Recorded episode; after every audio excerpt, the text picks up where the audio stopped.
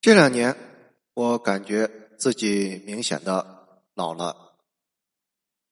曾经长的跟谢霆锋一样长的长发，如今也掉的差不多了。好吧，鉴于很多人并不知道谢霆锋，那我推荐你看一部很古老的电影《特警新人类》。在那部片子里，小谢。顶着一头长发飘飘，帅气十足。我年轻的时候特别喜欢看原版电影，就是那种没有经过人为的删减过的电影，觉得非常的好看。前段时间看了一部电影《华尔街之狼》，看完之后我莫名其妙，我觉得这还是我印象中。在电脑里看过的《华尔街之狼》吗？空洞乏味，完全没有原版那种情欲张扬、生命力十足的感觉。这说到删减，就得继续往下说一说张艺谋。其实老张的电影真的挺好看，就比如最近上映的电影《一秒》。被捧作老张的初心之作，号称是年度十佳。但是看完之后，你还是觉得这差点火候。差的那口气在哪里？在影院的公映版本里，电影删除了张译饰演的劳改犯的女儿已死这一关键的情节。原版里，女儿对张译是。敌对态度，为了摆脱父亲的影响，争先进，结果丢掉了性命，所以张毅才会冒着风险出逃，横穿沙漠，非要去见雨儿那一秒钟。错过了这一秒钟，这辈子就再也见不着了。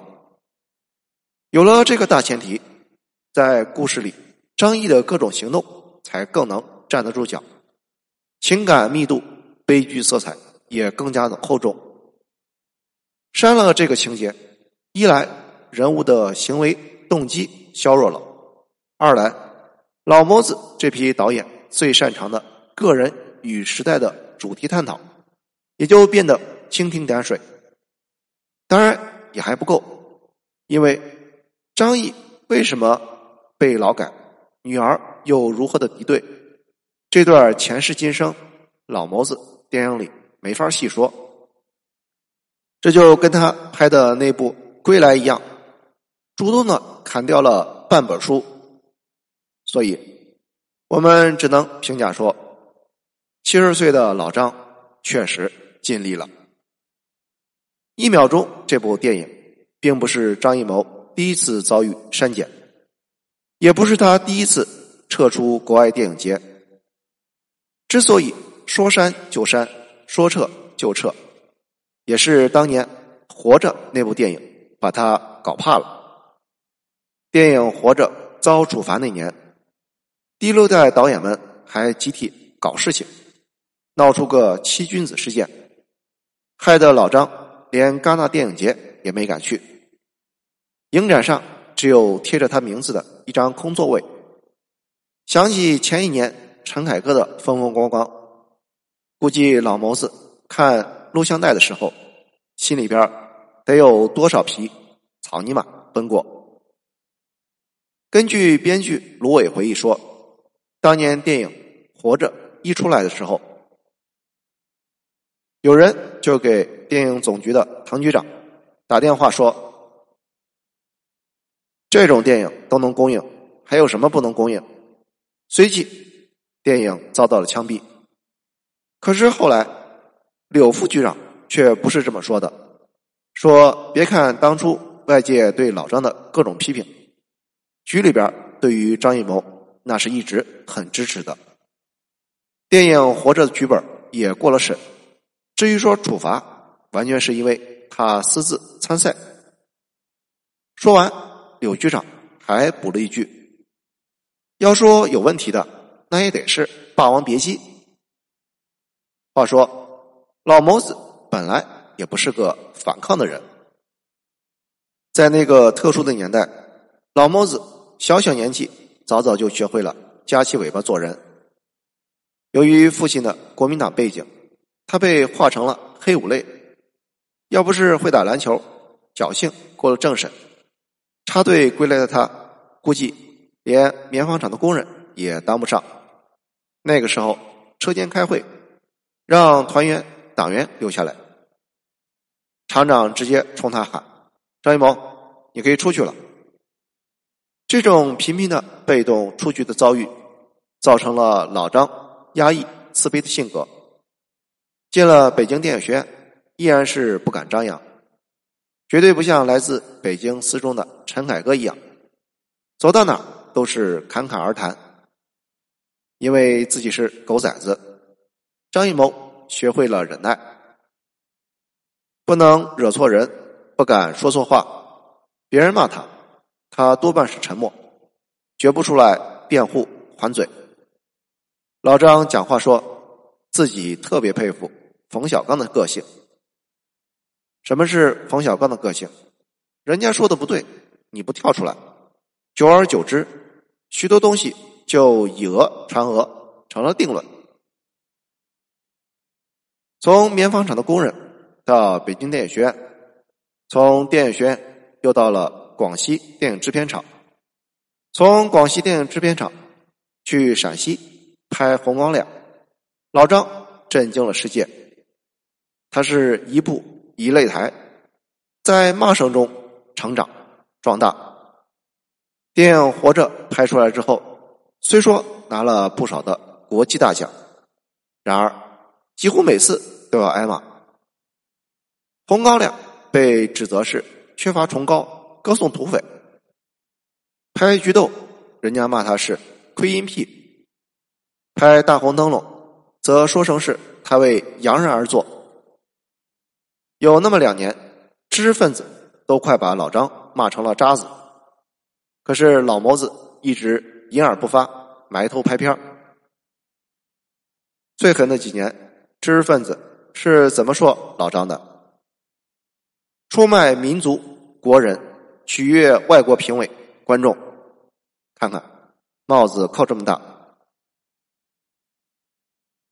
好在官方并未明确的表态。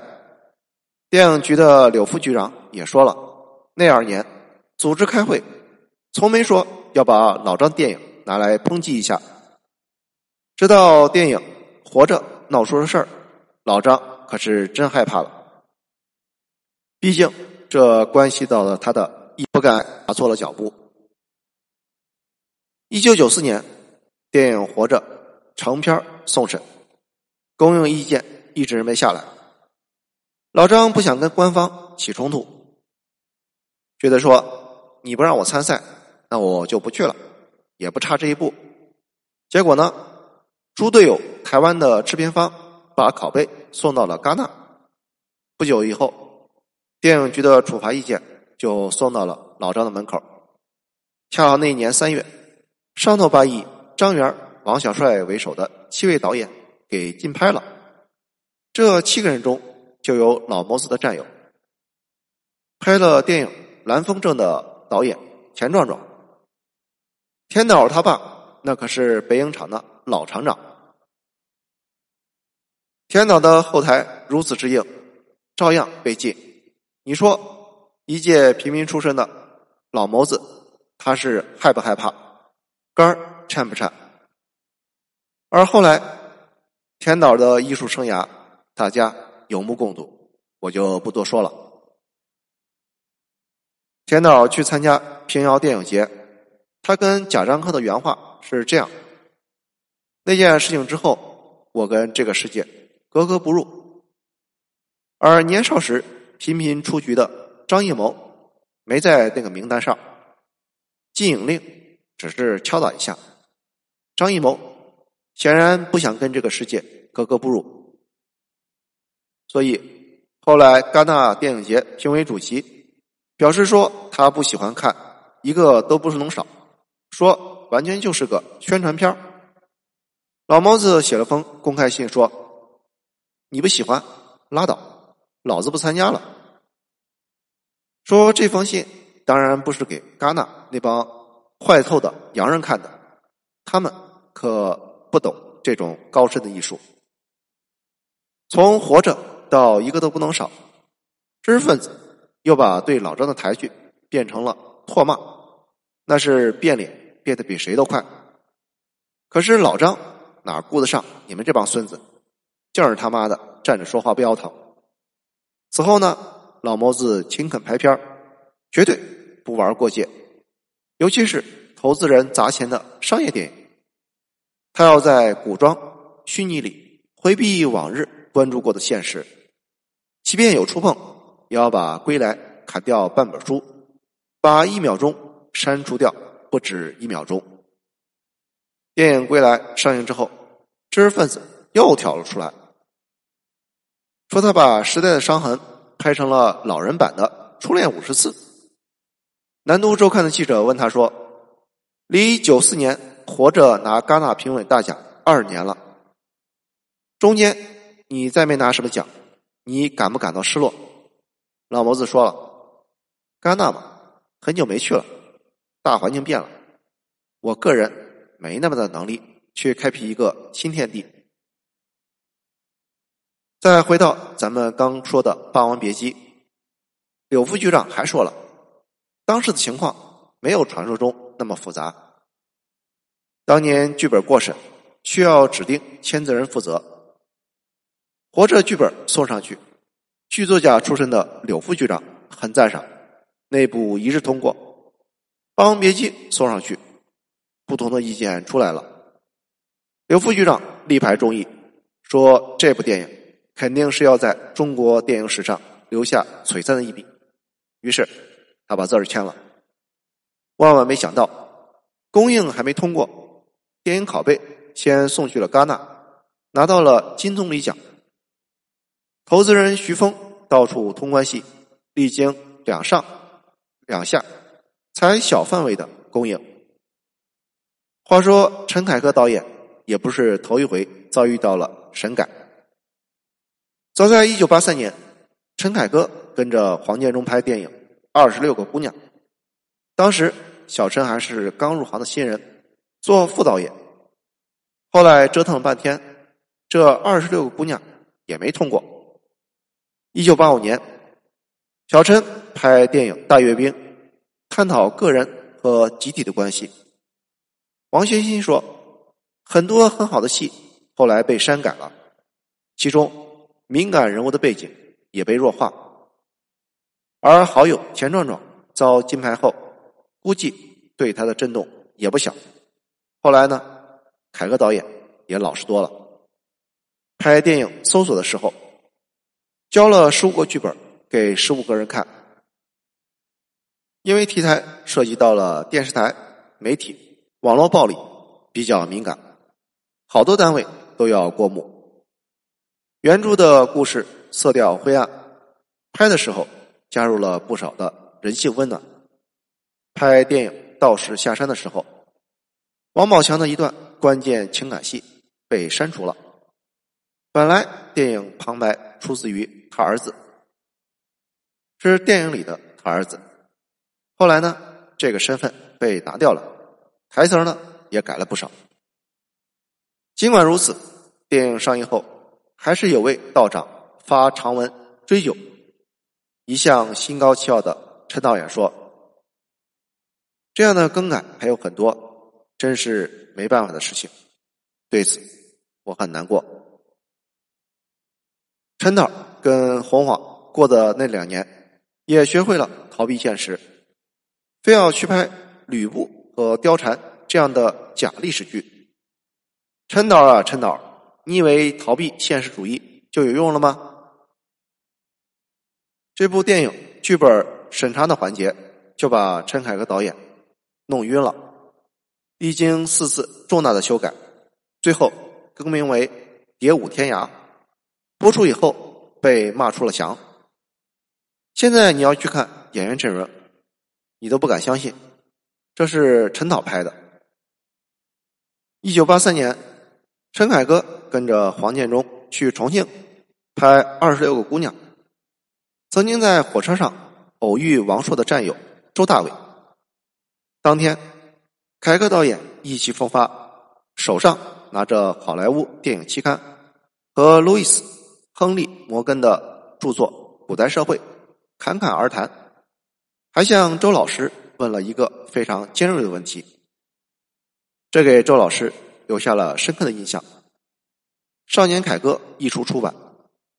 周老师立刻买来看，并且迅速的做出了诊断。在中国拍文革十年题材，没人拍得过陈凯歌。一九六六年，十四岁的陈凯歌在批斗活动中狠狠的推了自己的父亲一把，收获了旁人恶意的笑声。这件事情对他影响非常大，所以你看电影《霸王别姬》里。程蝶衣在火堆前控诉段小楼，他拍的是多么的深刻。特殊年代的经验沉思，一直把陈导往厚重上引。周老师那个论断至少有八成的依据。然而，当被问及《霸王别姬》时，陈导微微一笑，说：“你看，本来这个片子都过去这么多年了，我都不想说了，你们怎么老惦记这个？”最后，陈导的态度是：所谓使者是也，我只能说，时代的力量是大于个人的。生怕说多了，又赶紧圆了一句：咱们得先过工业这一关，题材上才有更好的选择，将来会有机会的。所以嘛，香港的徐峰也是想疯了，怎么可能让陈导去拍电影？延安最后的口红，当时新闻还瞎说徐峰是找王菲当女主角，也不知道写这报的记者是觉得王菲的智商不够用，还是咱们看报的吃瓜群众脑子好糊弄。后来听说严歌苓的小说《白蛇》电影改编权也在陈导的手上，我看陈导。还是得先过工业关吧。